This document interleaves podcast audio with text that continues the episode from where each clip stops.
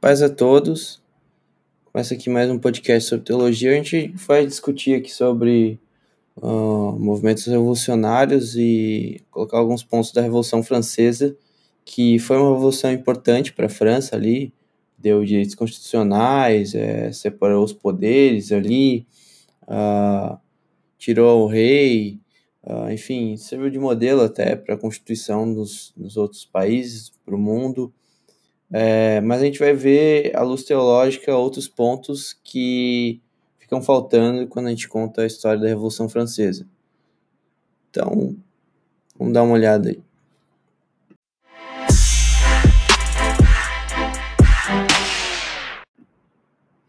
E a Revolução Francesa ela foi criada à luz do ideal iluminista, né?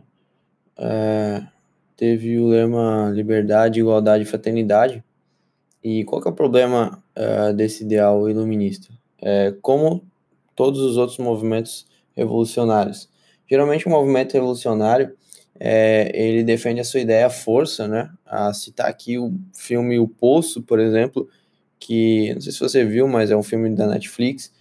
E no filme O Poço, o, o cara lá, o ator principal lá, ele defende a ideia dele a partir da força. Né? Quando é, ele, ele achou que por algum motivo, se ele guardasse o bolinho até o final lá, é, os caras iam entender a mensagem. E ele ia descendo os níveis e quem quisesse pegar o bolinho ali, ele tentava matar, né? E na verdade ele matava, né? Enfim, uh, todo ideal revolucionário ele mata, ele causa morte, ele causa destruição, uh, enfim, é, esse meio não é um meio aclamado e completamente incompatível com o cristianismo.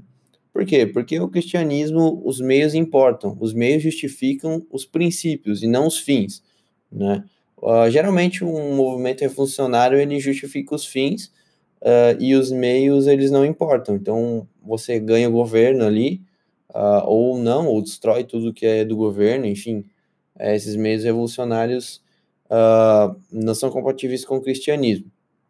É, em especial a Revolução Francesa, quando Robespierre e os jacobinos uh, tiveram ali a maior parte do poder ali, tiveram maioria na, na constituição deles ali, uh, o que aconteceu? Ele começou a colocar um monte de coisas para defender o seu ideal iluminista. Por exemplo, né, mesmo sendo o ideal dele liberdade e igualdade, né, Uh, ele começou a inserir ideais à força via Estado, né?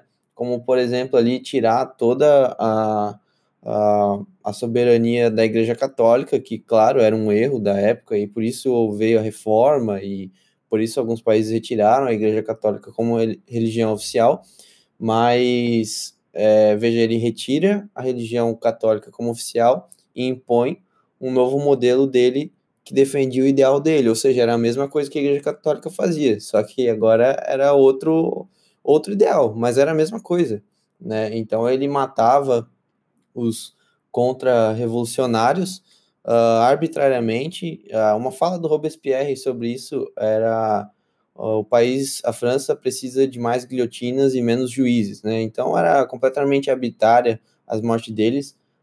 tem diversos historiadores aqui e referências que citam algumas guerras da Revolução Francesa que tem aí mais de 100 mil mortes de católicos, é, juntando tudo aí, alguns historiadores chegam a colocar praticamente um milhão de católicos mortos. Eu não sei a veracidade desse número, porque na verdade nunca vai ter, né?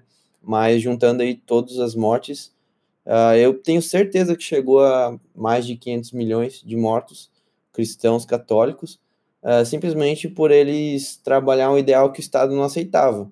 Né? O Robespierre impôs ali a religião do culto do ser supremo, né?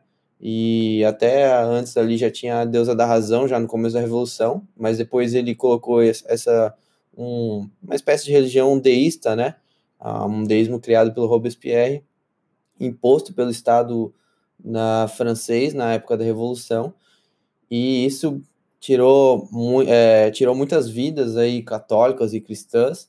Ele até deixava o catolicismo uh, ali na França, mas ele tirou ali o poder dos padres. Uh, os padres agora eram eram funcionários públicos, tinham que falar apenas o que eles deixavam, uh, não podia aplicar o batismo, nem a Eucaristia, enfim, há diversos, diversas coisas aí que o Robespierre tirou da Igreja Católica, e não só isso, mas também vidas de pessoas que cultuavam escondido.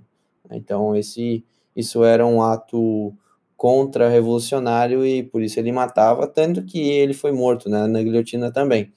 Uh, não só o movimento e a Revolução Francesa, mas também outros movimentos. A gente teve um movimento mais atual que foi o dos antifas ali, né? Do pessoal do Vidas Negras Importam, que certamente como a Revolução Francesa, o gatilho fazia todo sentido, né? Uh, o que aconteceu fazia sentido, as manifestações faziam sentido, enfim, tudo fazia sentido até eles começarem os movimentos revolucionários, né, de quebrar tudo, de impor o ideal, uh, enfim, esses movimentos a gente tem que sempre cuidar em apoiar, sempre estar tá atento, uh, entender que o cristianismo não compactou com esse tipo de, de ideia, com esse tipo de ação revolucionária, o cristianismo nunca, nunca, nunca você vai ver na Bíblia um movimento parecido.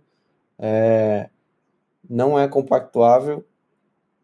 E eu queria deixar essa reflexão, né? Uh, os meios, eles justificam os princípios, os princípios que foram impostos por Deus e Cristo.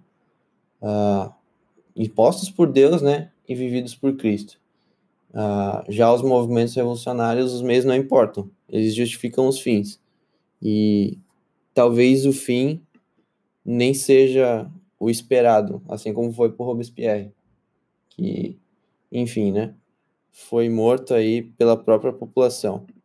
Eu queria deixar essa reflexão rápida e eu vou tentar fazer alguns episódios novos aqui de podcast, fazer umas análises de música e análises de, de séries do, da TV, do Netflix, enfim, tentar fazer uns conteúdos diferentes aqui para você acompanhar.